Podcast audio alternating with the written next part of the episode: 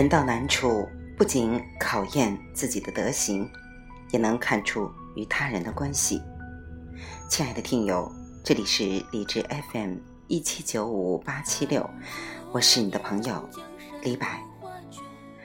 在往期一百四十四期的时候，曾经跟大家分享重耳的磨难这个历史故事，来自于史学作家史贤龙老师每个中国人身上的春秋基因。那么今天继续和大家分享晋文公。重耳的恩怨情仇。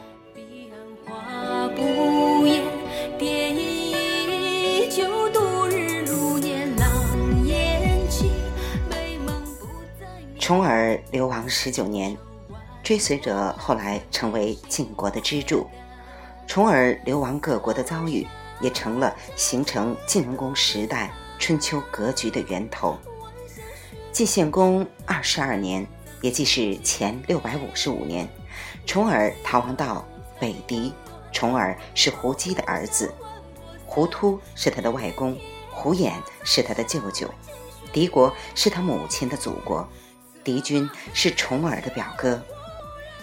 旧如国国君有两个女人，长得很好看，先轸就带着敌国军队击败鸠如，把两女抢了回来。给重耳做妻子，重耳娶了小的季尾，让师傅赵睢娶了姐姐舒尾，生下赵盾。这一年，重耳四十二岁。晋惠公从秦国被释放后，有人说重耳在外面，诸侯都说他的好话，夷吾就派人去杀重耳。重耳在敌国生活了十二年，被迫逃往齐国。此时，重耳五十五岁。第二次逃亡，重耳一行人已经有二十多人，管家树头须却携款潜逃。重耳团队失去了家当，逃亡路上就比较狼狈。路过魏国时，要求进城。当时，魏国国君是魏文公姬毁，姬毁是宣姜的儿子。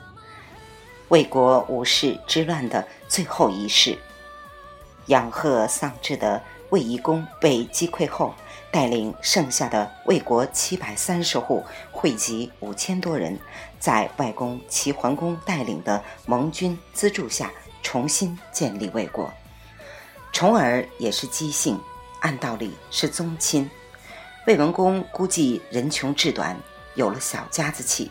觉得招待重耳团队太费粮食，决定不开城门。姬毁倒是有作为的国君，担负复国重任，甚至自己亲自织布，但节俭到吝啬，不去帮助落难的同宗。作为一个靠其联盟资助复国的当家人，这样做是不及格的。吃了魏文公的闭门羹还不算，重耳一行饥肠辘辘，走到五路。也就是今天河南的濮阳境内，看见一个老乡，重耳走到老人跟前，问有没有吃的。老人拿起一块土放在碗里，递给重耳。重耳正要发怒，赵睢说：“土者有土也，这是告诉你这块土地是公子的，你要拜寿。”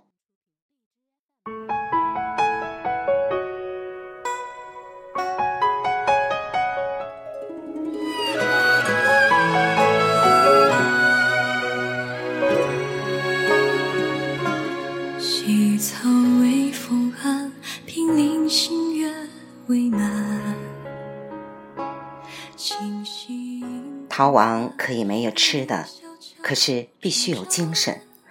重耳团队流亡十九年不散伙，信念比吃喝更重要。像赵睢这样把吃土演绎为有土的机制，在危难时是提振士气的大智慧。也就是在五路这个地方发生了介子推割股啖君的故事。齐桓公四十二年，也即是前六百四十四年，重耳一行到达临淄。此时，管仲、鲍叔牙相继去世。齐桓公接见了重耳，提出给重耳一行官职，重耳拒绝了。齐桓公就送了二十乘马车给重耳，给重耳一处馆驿居住，把一个公族的女儿齐姜嫁给重耳。春秋时有“一齐世家，必齐之姜”的说法，就是指齐国姜氏的女人擅长持家，嫁给重耳的姜氏也是一个厉害角色。齐桓公死后，齐国内乱，重耳一行的流亡生活却没有受到多大的影响。转眼过去了七年，重耳已经六十一岁。有一天，重耳的五个所谓的常委胡衍、赵崔、先轸、魏抽、胡射孤，在一片桑树林里商议要带重耳回国。桑树林遮人视线，却无法阻止树上有耳。姜氏有一个悲女正在采桑，听到他们的议论，就回去告诉了齐姜。史记曰：“其主乃杀士者，也就是姜氏亲手杀了这个来报信的桑蚕侍女。”齐姜劝重耳赶快离开齐国。重耳说：“人生安乐，孰知其他？必死于此，不能去。”齐姜就说：“你是一国公子。”流亡穷困来到齐国，跟着你的兄弟都把命托付给你，你不急着返回晋国继位，回报这些劳苦的臣子，却贪婪女色，我都为你感到羞耻。你不主动谋求复位，什么时候能够成功呢？重耳不听，也不知是不是怕齐姜试探他，故意装傻。齐姜就与赵崔等商量。把重耳灌醉，装上车，带离了齐国。走出很远，重耳醒了过来，拿起长矛就要杀胡偃。胡偃说：“要是杀了我，能成全你，我也心甘情愿。”重耳没辙，恨恨地说：“事不成，我食旧世之肉。”胡偃说：“要是不能成功，我的肉有腥味儿。”意思是自己是敌国人，还值得你吃。重耳算不算天命有归的人？留在敌国的继位，带着两个孩子苦苦等待。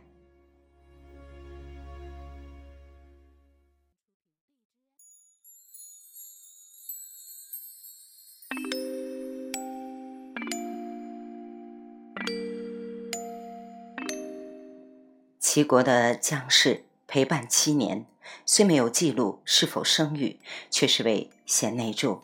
宁可牺牲自己的生活去成就夫君。重耳继位后接继位，姜氏回宫也是不忘糟糠。在前六百三十七年，第三次出逃的重耳一行，比从敌国出来的条件要好了一些。他的五个常委决定去宋国，途中再次路过魏国，到了魏国新都楚丘。也即是现在的濮阳境内，重耳派旭臣去找魏国上卿宁肃，通报魏军求见。魏文公儿子魏成功听说重耳又来了，还是一口拒绝不见。此时的魏国经过七年休养生息，已经不是缺钱少粮的国家。宁肃对魏成功说：“重耳日后会成为晋国国君，现在咱们也不是没钱，为什么？”不搞好关系呢？魏成功说：“重耳已经六十多岁了，能活几年都不知道，还指望他成为晋国国君？不见。”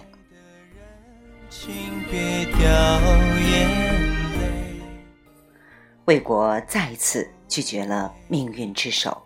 如果说魏文公是小家子气，魏成功就是势利眼。这对父子将心思放在恢复魏国经济、防备敌人与秦国的侵略上，眼界与格局太小了。即使不去考虑重耳继位的潜在收益，对于落难的同宗远亲，也不应该如此吝啬刻薄。重耳一行来到曹国国都陶丘，也就是现在的山东菏泽定陶。旭臣来到曹国朝堂通报。曹共公也是一口拒绝，不见。旭臣返回途中，曹共公又改变主意，派人追上旭臣，把重耳一行安排到城里馆驿。进入馆驿，曹国管驿小吏就来请重耳沐浴更衣，说要赴国宴。重耳就去洗澡，洗着洗着，重耳感觉有人在偷窥，还在嬉笑。重耳经过一番追查，发现偷窥洗澡的竟然是曹共公。原来曹共公听人说重耳有异象，重瞳偏斜，即斗鸡眼。平胸，想亲自看一看，就改变主意，让重耳一行进城，根本没有打算宴请重耳一行。偷看完洗澡，就草草安排了饮食。第二天，重耳一行上路前往宋国。曹国大夫西附基赶上重耳，送了一盒熟食，饭盒里还放了一块玉璧。重耳收下食物，将玉璧退还给西附基。晋文公继位后的五年，也即是前六百三十二年，晋文公以荀林父为玉荣，魏抽为车右，率领晋军八十乘南下，先轸为先锋，第一战就攻下五路。晋军进攻曹国，向魏国借路，魏成功不答应，想与晋国结盟，晋文公不许。魏国人驱逐了魏成功，讨好晋文公，晋国不战而得魏国。同年三月，晋军攻入曹都，晋文公列举了曹共公的罪状：不用西附基这样的贤臣，却有成宣者三百人，政府拥员极多，生活奢侈。晋文公下令，军队不许进入西服姬及其同宗族的家内，以报答他的恩德。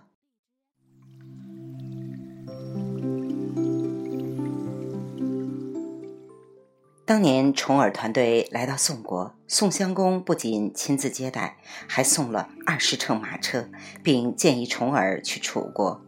去楚国途中路过郑国，也是姬姓的同宗国。通过郑国上卿舒詹通报郑文公求见，结果又是两个字不见。舒詹劝郑文公，本是同宗。重耳流亡这么久还没死，他身边的一伙人都是能人，这是有天命的人。现在花小钱招待一下，以后他做了晋国国君也有好处。郑文公说：“流亡十几年，他弟弟都做了国君，哪还能轮到他？”他的弟弟也就是夷吾，在以往的节目中曾经有过关于夷吾的故事。舒詹于是又说。既然不想招待，不如杀了他们，免得留下后患。郑文公说：“杀一群流亡的老头子，这群人还不知道死在哪里，还用我去杀吗？同姓未必同心，亲戚不如陌路。这种事情发生在一国之君身上，真是位尊反而德薄，有钱反而吝啬。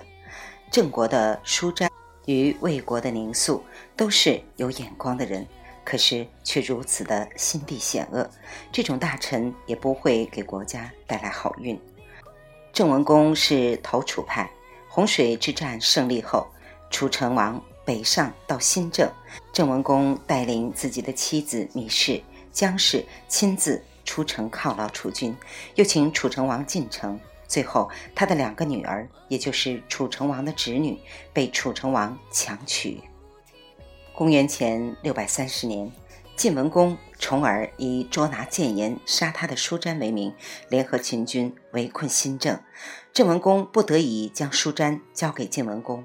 晋文公准备用大鼎烹了舒瞻，舒瞻抓着大鼎，哭着说：“自今以往，之中以弑君者，就是我这样。”意思说，之所以劝郑文公杀了重耳，是因为忠于郑国；晋文公杀了我，就是杀了忠臣。晋文公于是命令不杀，还以正式的礼节送舒瞻回国。最终，烛之武孤身入秦军，劝秦穆公退兵，解了新郑之围。自此，郑国成了晋国的附庸与棋子。重耳来到楚国。楚成王派出使节到边境迎接，并在楚郢都，也就是现在的湖北之江，以最盛大的国君礼仪招待重耳。所谓诸侯之礼，即酒献、停食、履百，超规格接待。按周礼，九是最大的数，九献就是九次献上食物，以示尊重。天子九鼎，诸侯七鼎，卿大夫五鼎，士三鼎，此所谓藏礼于器的列鼎制度。春秋礼崩乐坏，就是指周礼规定的不同级别享受不同待遇的制度被诸侯卿大夫随意为之。楚成王用酒献招待重耳，也就是所谓的礼崩的表现。重耳不敢去，赵遂说。你在外流亡十几年，小国轻视你，何况大国？现在楚国是大国，却执意要代之以礼，你就不要推辞，这是上天在给你机会。就是在这个国宴上，重耳面对楚成王的逼问，说出了退避三舍的承诺。楚令尹子玉，日后城濮之战的楚方统帅，来请求楚成王杀了重耳。楚成王说：“重耳有贤德，而长期困居国外，他的随从都是国家栋梁之才，这是上天配给他的，怎么能杀他呢？”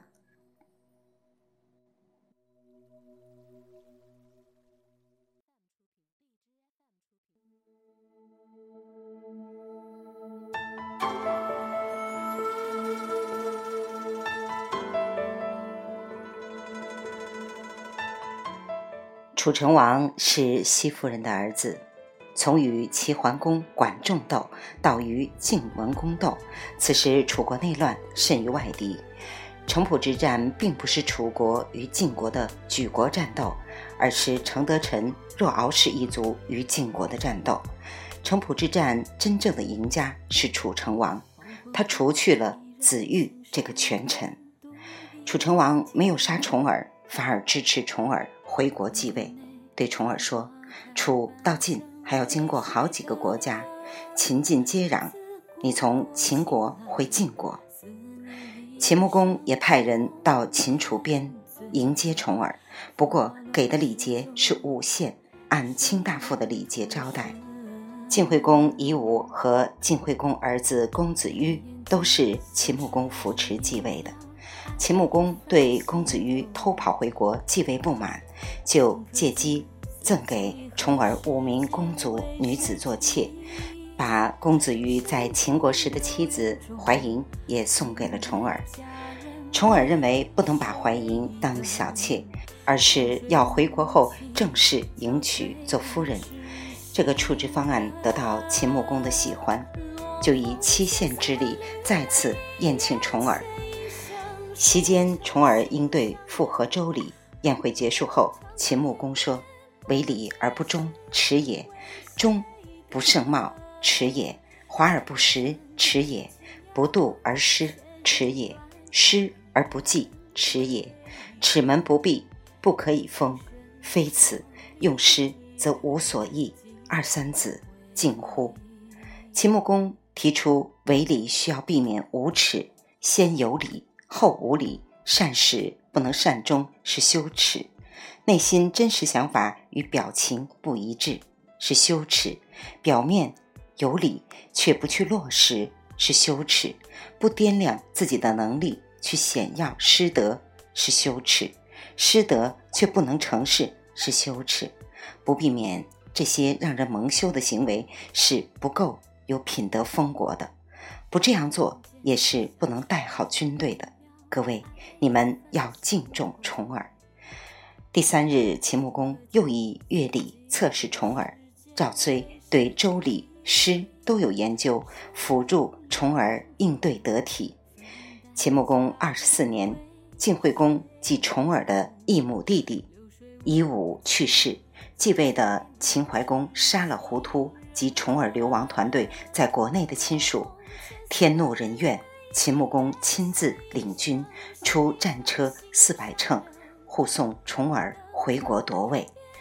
渡黄河时，重耳让管家把流亡期间一直带着用的一些旧家当扔到黄河里。胡衍看到这个场景，从怀里掏出两块玉璧，交给重耳说：“这些年我跟着公子东奔西走，肯定有很多做的不好的。现在公子即将回国继位。”我这个老家伙就不要跟着，就此告别吧。重耳猛然醒悟，当年自己对舅舅说过要吃他肉的狠话，现在丢弃旧物，引起老伙伴的担心，当即说道：“如果返回国后不与子范同心相处，请河神明鉴，将玉璧投入河中，以为盟誓。”《史记》记载。介子推当时在船中看到这一幕，对胡衍逼宫盟誓不以为然。是老天要帮助公子，子范却以为是自己的功劳，要挟于国君，真是羞耻的事情。我不愿意与这样的人同朝共事，乃自引渡河。胡衍在这个时候用戏剧化的方式劝谏重耳，从人情角度看是合适的。等到重耳继位，出现喜新厌旧情况的时候，再劝谏，恐怕就晚了。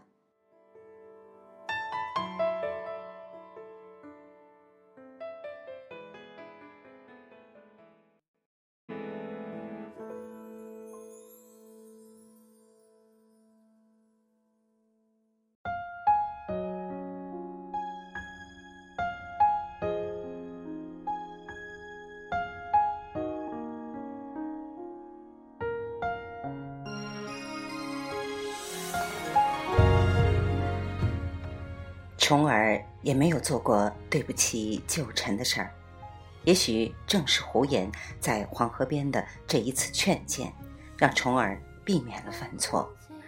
介子推不是重耳团队里的突出人物，除了歌鼓弹军，没有文才武略，虽然忠君有功，但也达不到要列为卿的地步。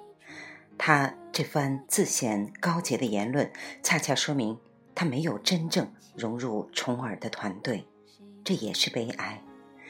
风光时到处都有阿谀逢迎之人，落难时才会知道谁是你的朋友。十九年考验了重耳的追随者，也凸显了春秋诸国的品性与格局。魏、曹、郑。这类姬姓宗亲国的没落，不是历史淘汰他们，而是他们自己绝于历史。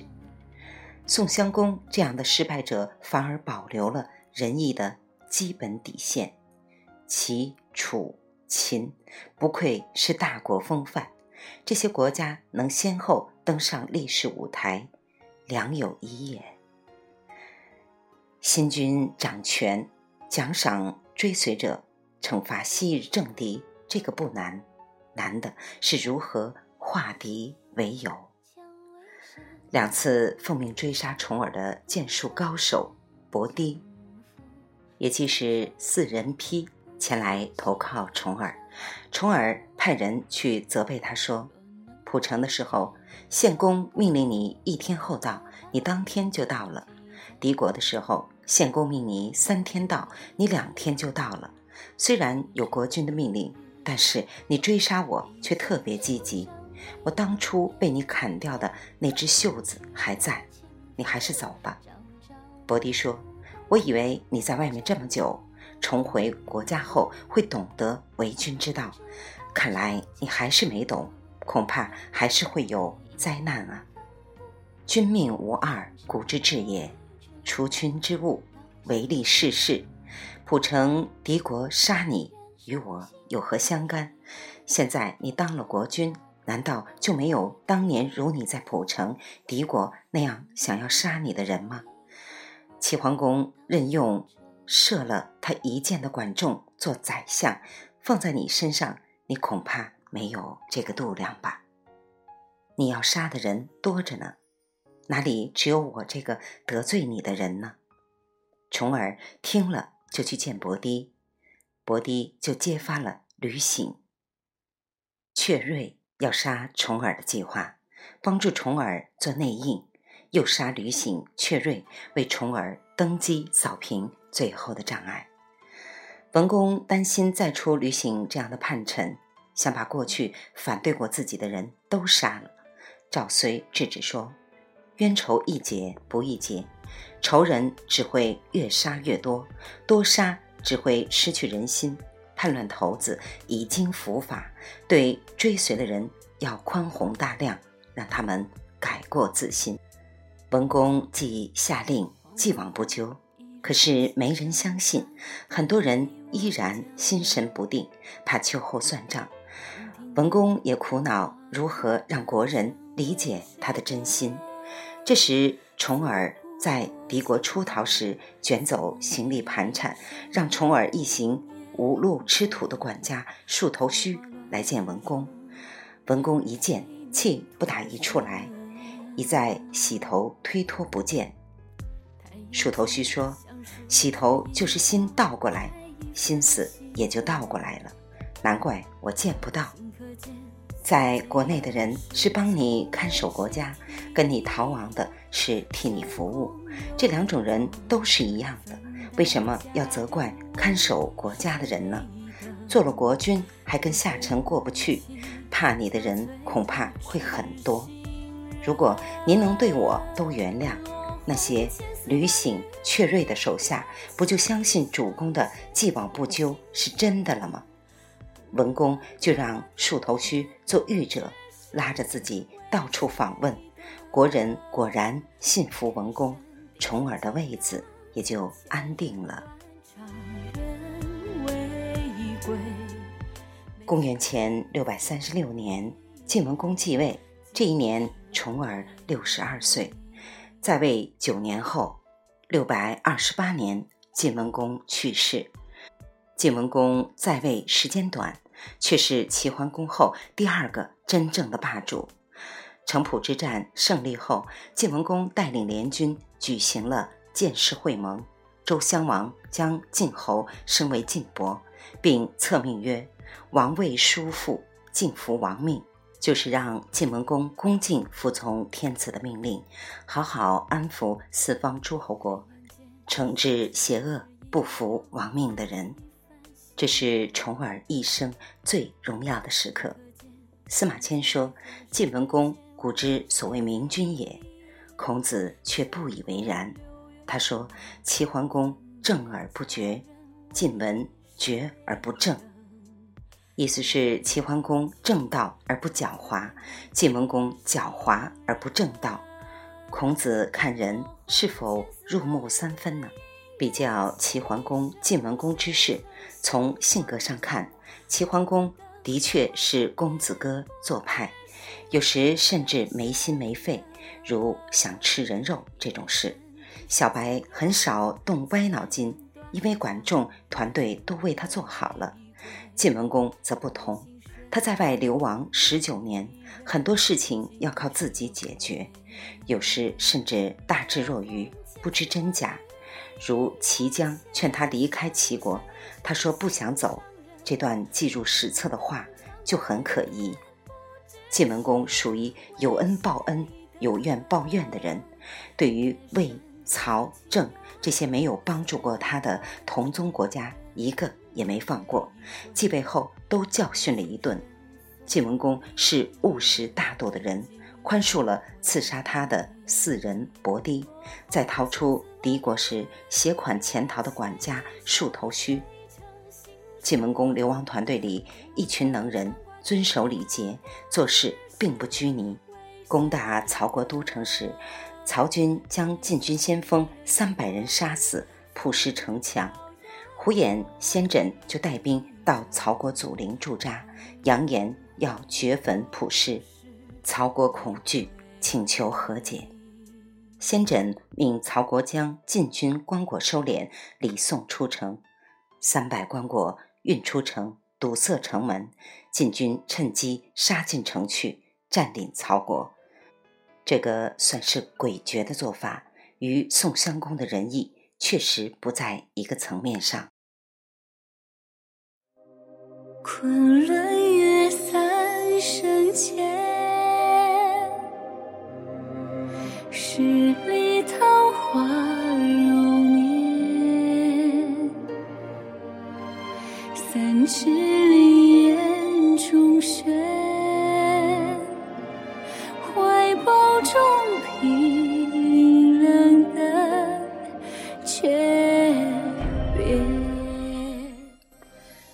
晋文公有传奇的一生，晚年寿终正寝。